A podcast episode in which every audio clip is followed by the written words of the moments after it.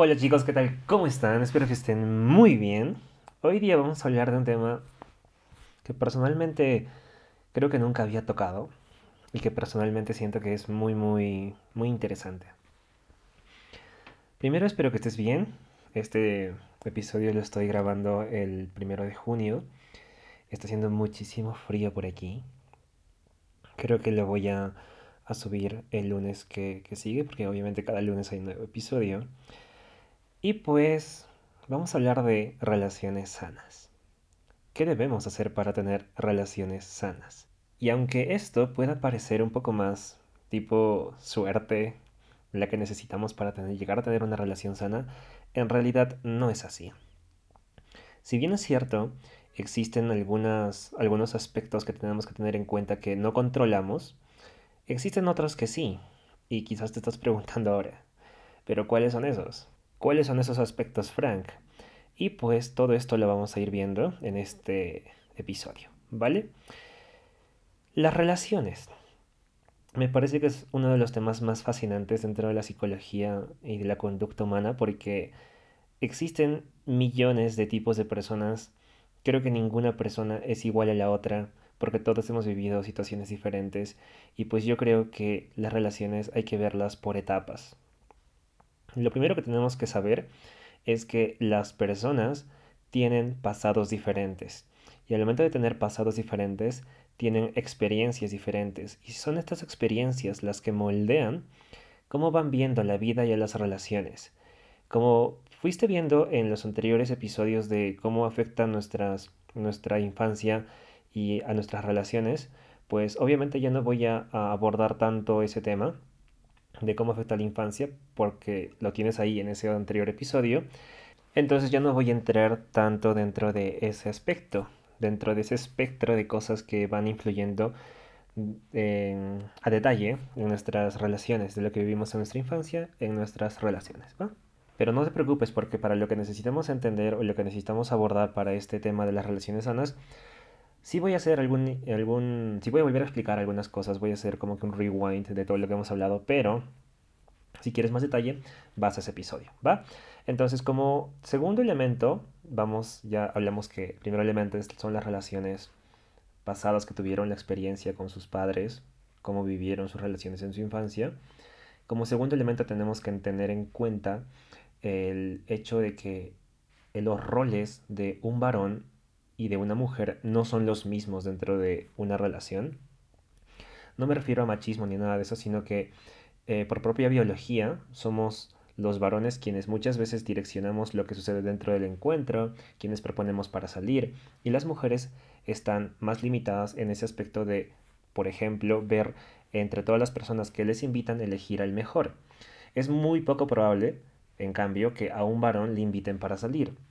Entonces, como, es, como hay estas pequeñas diferencias, bueno, pequeñas no, son muchísimas diferencias y muy grandes en los roles, es que también tenemos que entender cuál es nuestro rol dentro de la interacción con la otra persona. Si somos mujeres es diferente, si somos varones es diferente. Va, y esto no va, como te digo, de machismo y de todas esas corrientes que estereotipan los comportamientos como buenos o malos. No, esto va de simplemente entender cuáles son las tendencias que por propia biología hormonal estamos dispuestos, abiertos a tener y o a recibir. Va entonces, como segundo elemento es este. No te preocupes que esto lo voy a abordar más adelante con más amplitud. Solamente estamos enumerando y dando unos pequeños ejemplos de a qué va cada elemento. Entonces, primer elemento, sus experiencias de la infancia, de cómo vivieron sus relaciones en la infancia. Segundo elemento, los roles, que son completamente diferentes de un varón y de una mujer. Y como tercer elemento, la autoestima. ¿Va?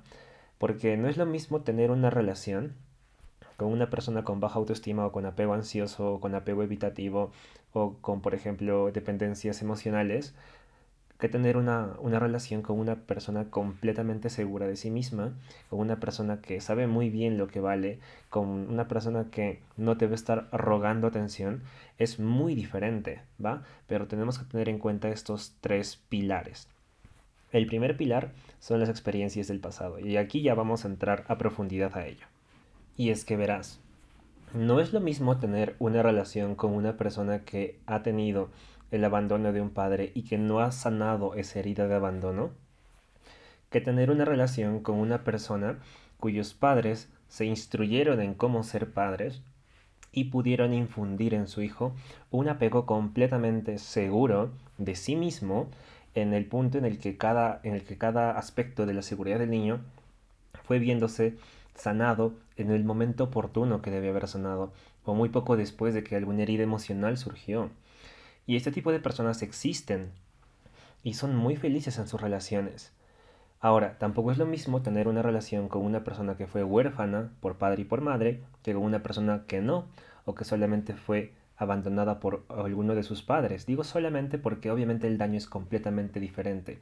Y digo solamente no como si fuera menor la herida o de menor importancia, porque al final todas las heridas son de una importancia bastante, bastante fuerte para la vida de cada persona.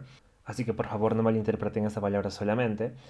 Y pues, por ejemplo, tampoco es lo mismo tener una relación con una persona que tuvo un, una violencia o fue víctima de violencia sexual de pequeño que con una persona que jamás vivió ningún tipo de violencia física ni sexual.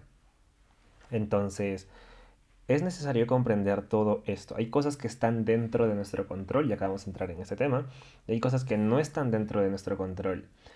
Las cosas que no están dentro de nuestro control es el pasado de la otra persona, cómo esa persona ha ido viviendo con eso, con aquello que le ha ocurrido, cómo esa persona ha vivido sus relaciones con su papá, con su mamá, con, por ejemplo, sus anteriores enamorados o enamoradas. ¿Qué es lo que le ha pasado? Hay muchos miedos que surgen a través de las relaciones y que condicionan, si es que no lo sonamos, de manera determinante nuestras siguientes relaciones.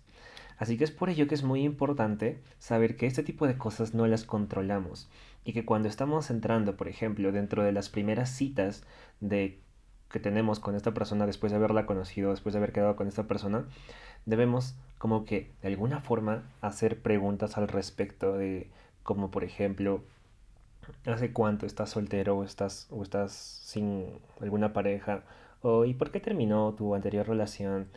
y cosas así. ¿Por qué? Porque muchas veces a través de esas respuestas podemos darnos cuenta cómo esta persona sigue enfocando su pasado amoroso. O a veces también llegar al punto de preguntarles como que, por ejemplo, cuáles fueron sus mejores experiencias con sus padres o cuáles fueron sus peores experiencias. Y muchas veces gracias a estas preguntas nos podemos dar cuenta si es que vivieron con papá o si papá o mamá estaban lejos cuando ellos, ellos eran pequeños. Y pues al final eh, tú puedes saber y tener información al respecto que te pueda ayudar a darte cuenta cómo enfoca también las relaciones con sus padres, si se lleva bien con su mamá o si se lleva mal con su mamá. Si tú crees que eso está de alguna forma como que sanado o no sanado, y pues puedes ir dándote cuenta de ello. No te digo que de buenas a primeras, en tu primera cita con esta persona, la primera pregunta que le hagas sea si hace cuánto está soltero o soltera. Va, obviamente estas preguntas las tienes que ir sacando de acuerdo a cómo la conversación va fluyendo. O también puedes entrar dentro del típico juego de preguntas que funciona muchísimo para las primeras citas, en las que siempre se preguntan como que cosas así súper básicas. ¿Cuál es tu color favorito? ¿O cuál es tu comida favorita? Y entonces dentro de este juego de preguntas para conocerse pueden eh, poner este tipo de preguntas que ya te acabo de decir dentro de este juego. Ahora bien, tampoco es que hagas que la otra persona se sienta como en una entrevista. Y esto los varones hacen muchísimo, ¿eh? Como que no dejan de hacer preguntas y preguntas y preguntas y preguntas como si la otra chica estuviera dentro de una entrevista para eh, algún casting o para formar algún papel o tener algún papel en tu vida. No. ¿Hay preguntas importantes? Pues sí, hay preguntas importantes. Y estas son cosas en las que tú sí puedes influir. Pero que sin embargo no tienes que ser como que un entrevistador para algún puesto de trabajo. No, no hagas eso, va a estar muy mal visto y seguramente la otra persona se va a sentir sumamente extraña. ¿Y por qué te digo esto? Y aquí pasamos con el punto número 2, con el pilar número 2. Entender los roles que tenemos los varones y las mujeres dentro de una cita. ¿Qué es lo que pasa, por ejemplo, y si eres mujer, me vas a, vas a comprender completamente todo esto? Seguramente me vas a dar la razón. Porque cuando nosotros estamos eh, cuando una persona, un varón y una mujer se están conociendo, cuando nosotros nos estamos conociendo con alguna otra persona, lo que sucede es que muchas veces sentimos que la otra persona está en un nivel completamente distinto de atracción y a veces no tiene el tino para invitarnos a salir. Y pues esto pasa muchísimo con algunos varones que llegan a tener bastantes personas que sí les quieren invitar a salir, pero con algunas mujeres esto sucede en su mayoría. No con algunas, digo, con las mujeres sucede en su mayoría. ¿Por qué? Pues porque al final el rol de el varón, lo que sucede en la sociedad es que es el varón quien invita a salir a la chica. Se da muy rara vez que suceda de manera contraria. Sí que sucede, claro que sucede, pero se da muy rara vez que eh, suceda de manera contraria. Entonces, esto es sumamente interesante y, y les explico por qué. Y no va de machismo. Mucha gente dice, oye, que mejor la chica, si tú quieres salir chica, mejor dile para salir y ya está. Y en realidad esto es, si es que sabes de seducción, como que un pie por el cual tú no deberías eh, ingresar así de buenas a primeras, sino solamente si es que puedes gestionar la atracción y seducción post cita, es un gran paso que puedes tomar. Pero si no sabes sobre seducción, si no sabes cómo seducir la mente de un varón, pues va a ser un poco complicado que puedas como que volverte a volver a elevar el valor y feminidad que tendrías que tener como reto al varón. Y me explico. Los varones Biológicamente estamos programados para conseguir desafíos, para asumir retos, para ir de manera lineal, desde el punto A hasta el punto B. Nos gusta una chica, entonces vamos a ver la manera de acercarnos a esta chica. Y cuando nosotros los varones vemos un desafío, eh, el gustarle a esa chica, obviamente vamos a querer tener contacto físico con esta chica o querer acercarnos de manera física a esta chica para poder salir.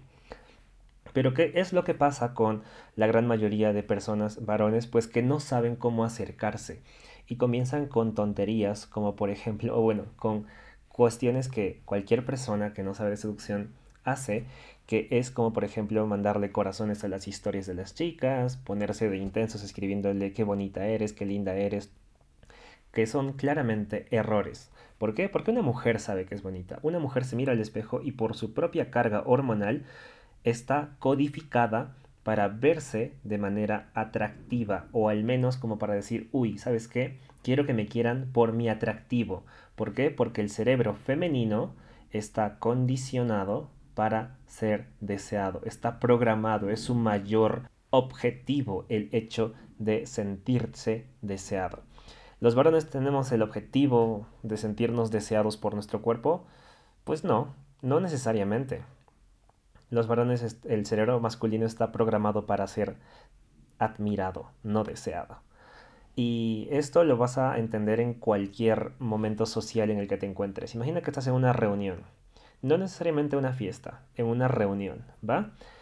Y si tú eres mujer, seguramente te vas a, vas a entrar después de saludar a algunas personas, te vas a dar cuenta del cabello de las chicas, de sus uñas, de su maquillaje, de quién está siendo la más bonita o, el más, o, la más atractiva, o tiene el atractivo más alto dentro de esa fiesta, o que por ejemplo está con ciertas botas tal chica, o tal vestido, o su pantalón, y entonces estás fijándote en todo eso. ¿Por qué?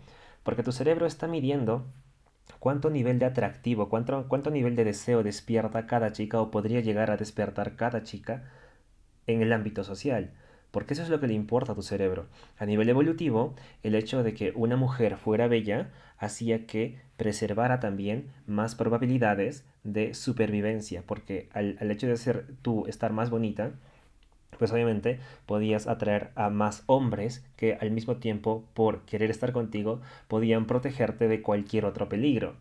Entonces el cerebro femenino, de alguna forma, entiende todo esto y su principal objetivo es el sentirse deseado o deseada. Es por eso que las chicas pasan muchísimas horas en los salones de belleza para intentar incrementar su objetivo, ese, ese objetivo del sentirse deseadas.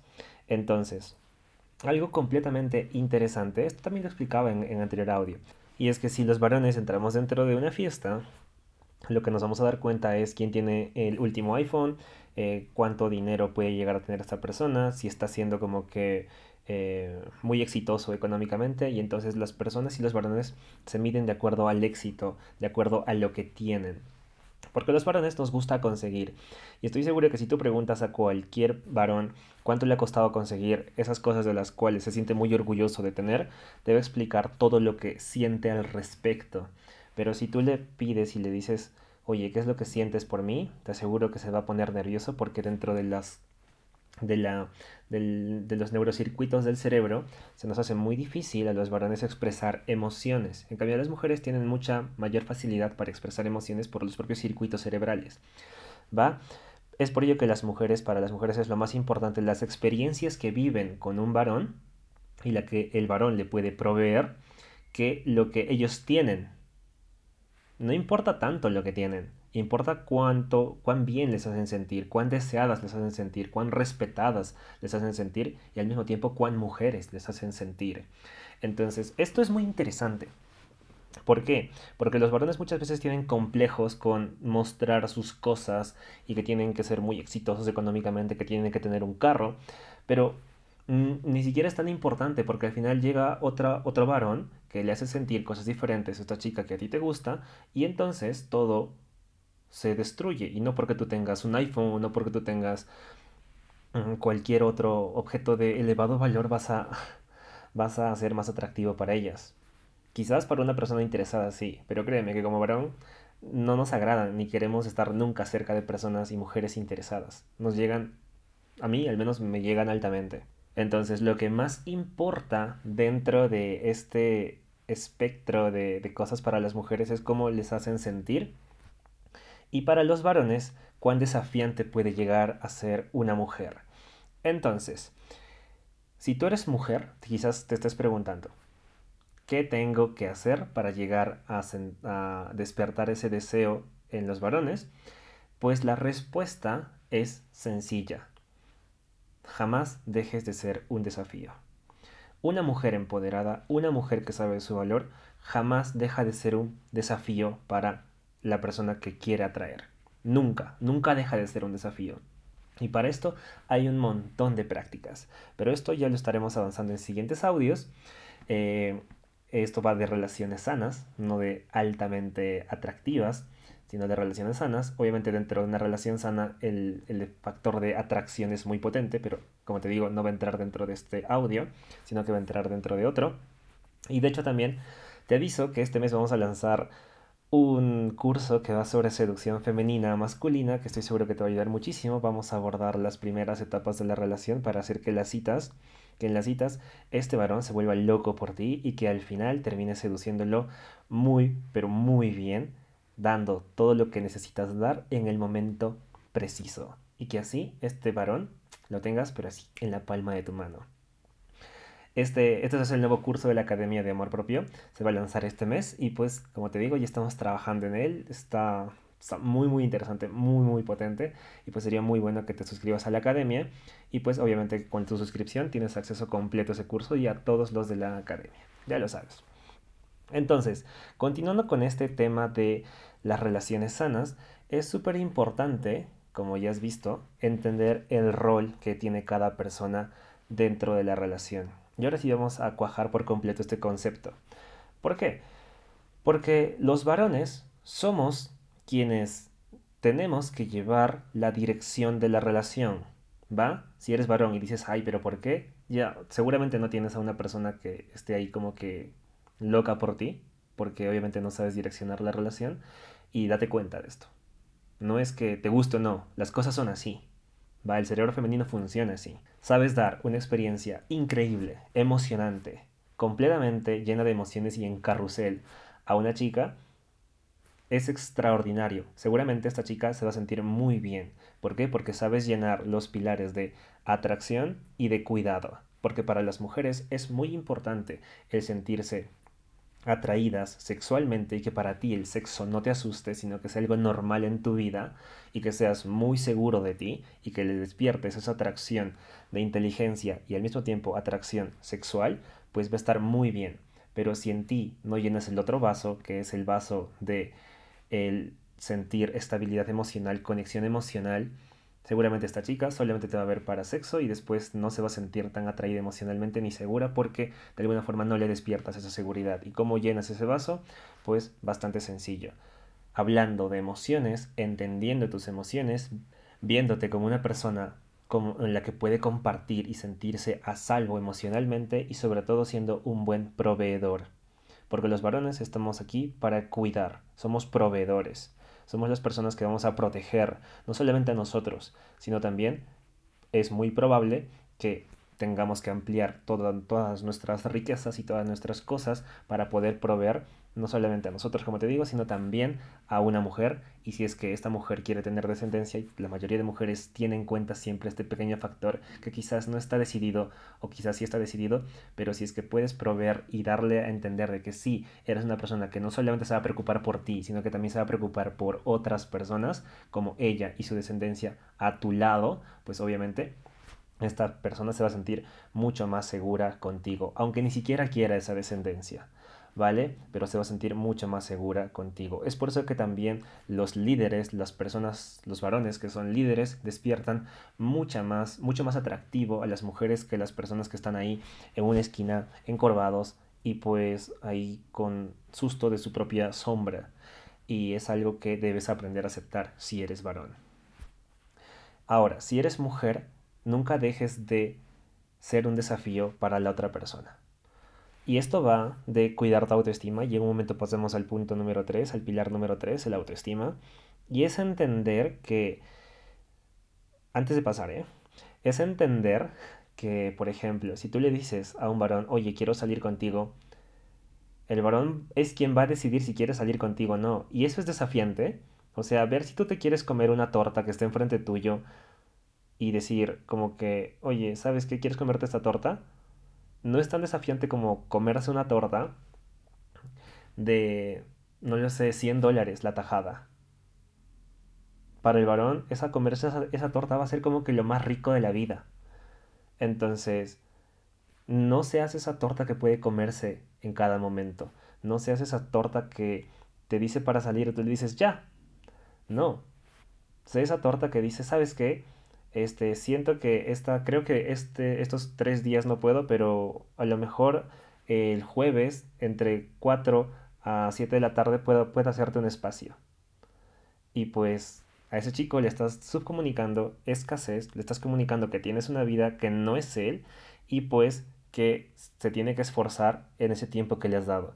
Y si esta persona, al momento en el que tú le ves, te dice, este, oye, eh, ¿a dónde quieres ir? O tú le preguntas, ¿a dónde vamos a ir? Y esta persona no sabe dónde vas a ir y te dice, ay, es que yo no conozco lugares. O es que no sé a dónde ir, nunca he ido a ningún lugar. Pero tú qué quieres, vamos a donde tú quieras. Te está demostrando que no se ha dado el trabajo ni de averiguar algún lugar bonito para llevarte está demostrando que a lo mejor y no se ha dado tampoco el trabajo de averiguar cuáles son tus gustos, porque aquí ahora con las redes sociales se sabe muchísimo, y también está demostrando que el lugar importa más que lo que él te puede transmitir. Y un varón seguro de sí mismo es como que te va a decir, oye, ¿sabes qué? Podemos ir a este lugar o quizás a este otro lugar. Al final hay un montón de opciones. O quizás sí podemos ir también a este. ¿Qué opinas de tomarnos esto con la mejor vista de la ciudad? Yo conozco el lugar perfecto es muy diferente, ¿verdad? Entonces es sumamente importante que cuando tú salgas con una persona veas todas estas cosas al principio. No te digo que te cases con la persona que sepa llevarte a lugares, porque al final las relaciones no son tan simples o así de sencillas. No son así. Pero sin embargo, estas son algunas pequeñas cosas de las mil que tenemos que ver antes de saber que vamos a entrar dentro de una relación con esta persona.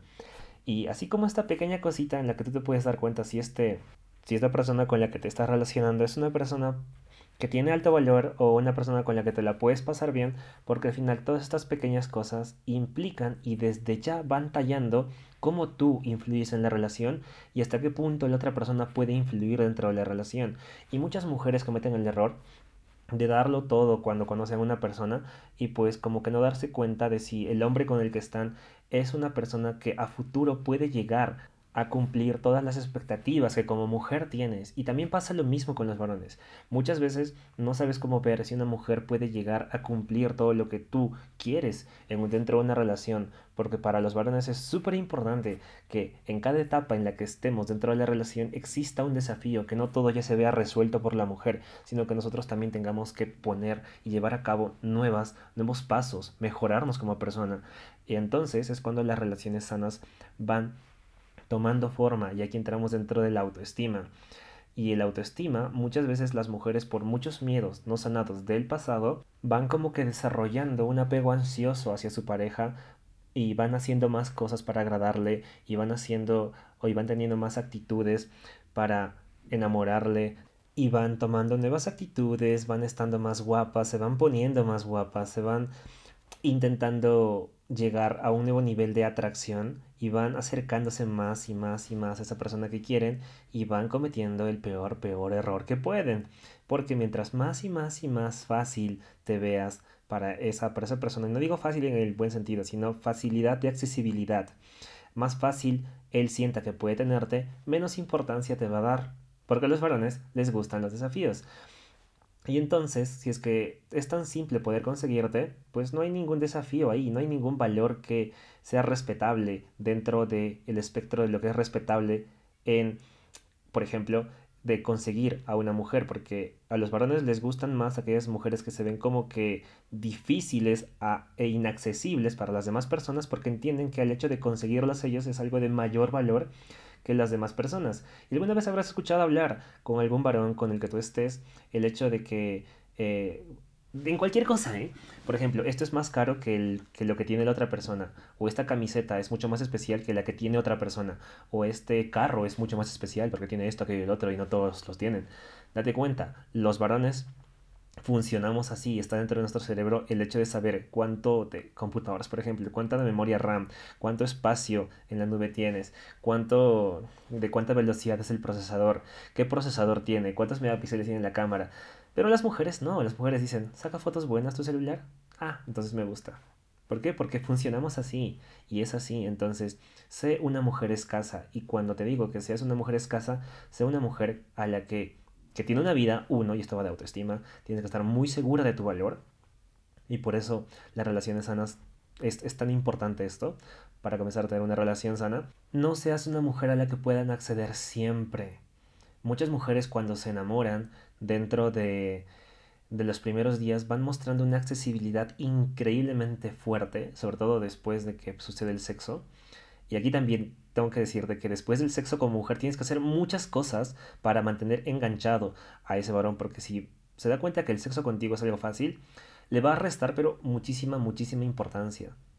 Entonces, como te digo, tienes que ser una mujer astuta, tienes que ser una mujer inteligente, entender cómo funciona la psicología masculina para poder tener relaciones sanas. Y si eres varón, también. No seas el típico tonto que manda mensajes tontos para salir con una mujer que al final termina aburriendo y que al final te terminan visteando. No, sé astuto, sé inteligente. De eso también voy a hablar en otros episodios. Y también va a haber un curso dentro de la academia que se va a lanzar próximamente. Estoy muy emocionado por ese curso en el cual vas a entender la psicología femenina para poder tener relaciones sanas. ¿Va? Entonces, como mujer, no seas accesible siempre. Muéstrate como esa persona por la que ese hombre va a tener que seguir esforzándose cada día. Y te aseguro que eso le va a enamorar muchísimo. Le va a inspirar a estar en otro nivel y eso hace que un varón te vea como una mujer de alto valor en su vida. Entonces, aquí también quiero decirte que tenemos que tener en cuenta que las relaciones no son tan sencillas, que tenemos que entender la psicología masculina y femenina para poder llegar a, buen puerto dentro de las relaciones, entender nuestros roles y también sanar nuestras heridas de la infancia. Mucha gente me pregunta cómo sanar las heridas de la infancia y pues también dentro de la academia tienes un curso dedicado para sanar heridas de violencia física, violencia psicológica, violencia de abandono, violencias de todo tipo, dedicadísimos ahí para ti, para que puedas sanarlas rápidamente. Es por ello que quiero decirte esto. Para tener relaciones sanas tienes que sanar tus traumas del pasado, porque aunque seas un seductor altamente capacitado entendiendo la psicología masculina o femenina, no va a funcionar si es que sigues teniendo inseguridades que vienen de tu pasado, porque dentro de tu relación todas esas inseguridades van a salir a flote y te van a causar muchísimos problemas, celos, inseguridades y al final todo va a acabar mal. Entonces primero comienza sanando esas esas heridas para elevar tu autoestima y al mismo tiempo, mientras más vayas elevando tu autoestima, más fácil se te hará cumplir tu rol dentro de la relación y abrirte a experimentar relaciones nuevas. ¿Por qué? Porque cuando comiences una relación, te vas a dar cuenta que para una relación sana debe haber conversaciones que muchas veces son incómodas cuando no has trabajado tu autoestima, cuando no te conoces y es ahí mismo cuando no puedes poner límites y todo el ciclo se vuelve a repetir. Va, así que como te decía, estos tres pilares son importantes, el hecho de las heridas del pasado, de cómo te has relacionado tú con tu pasado, con tus papás, si es que hubo el abandono de alguno de ellos, si es que eh, tuviste algún trauma o alguna violencia, no con tus papás, sino en tus relaciones pasadas, las has sanado, no las has sanado, hay que ver todo ello y al mismo tiempo también como segundo paso tenemos que ir entendiendo los roles dentro de nuestra relación. No como mujer tienes que hacer todo y no como varón tienes que hacer todo. Y después están las citas, qué tienes que hacer en cada cita. Hay muchas personas que van a por el sexo de buenas a primeras y entonces cometen un gravísimo error muchas veces no tiene que llegar dentro de ese encuentro porque todavía no has visto algunos factores dentro de esa persona para poder saber si todo después de esto va a estar dentro del control o va a estar dentro de lo que tú quieres que suceda. Y pues hay formas de ver todo esto, hay preguntas que puedes hacer, hay muchos análisis que puedes tener dentro de las actitudes de esta persona para ver también si es que es una persona con personalidad narcisista o personalidad psicópata. Entonces hay que ver muchas cosas porque caras vemos trastornos mentales, no sabemos y tenemos que tener en cuenta cada uno de estos aspectos. Y por eso también quería dedicar este, este audio para poder aclararte muchas cosas, porque esto de tener relaciones sanas es algo complejo, pero no imposible. Y por último, el autoestima. Si no tenemos buena autoestima, no vamos a tener una relación de calidad, no vamos a poder disfrutar salidas, no vamos a poder elegir bien a nuestra pareja porque no nos conocemos, no vamos a poder poner límites a esta persona, no vamos a poder estar a gusto con nosotros mismos dentro de la relación, así que el autoestima también es muy importante. Y por último, eh, quiero decirte que en la academia tenemos nuevos cursos, cada mes hay, hay, nuevos cursos. Por ejemplo, el último que se ha lanzado ha sido de cómo identificar y eliminar tus relaciones tóxicas, cómo identificar también a las personas narcisistas, psicópatas, con TLP o trastorno del límite de personalidad. Muchas veces tenemos contacto con personas antisociales y es algo muy malo, entonces tenemos que alejarnos de esas personas. También estamos abordando rupturas con narcisistas, qué hacer al respecto y muchas cosas más dentro de ese curso. Y recuerda que si te suscribes a la academia, pues tienes el acceso completo a todos los cursos nuevos y que se vayan lanzando.